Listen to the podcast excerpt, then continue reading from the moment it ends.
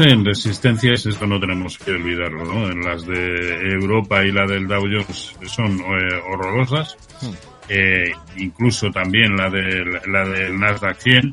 Eh, por lo tanto, en resistencias no se compra. Yo creo que eh, lo más lógico es esperar a ver si efectivamente se confirma una, una, una corrección eh, para, para entrar y, y, iremos viendo los niveles a partir de los cuales se puede entrar con posiciones cortas. Que lejos de eso, vamos a cifrarlo en IBEX, que se va por encima de 8.425 se puede comprar.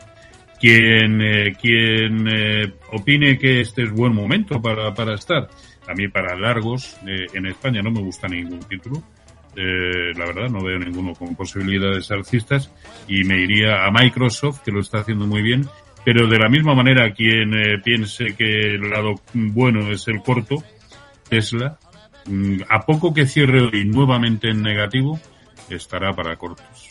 Bueno,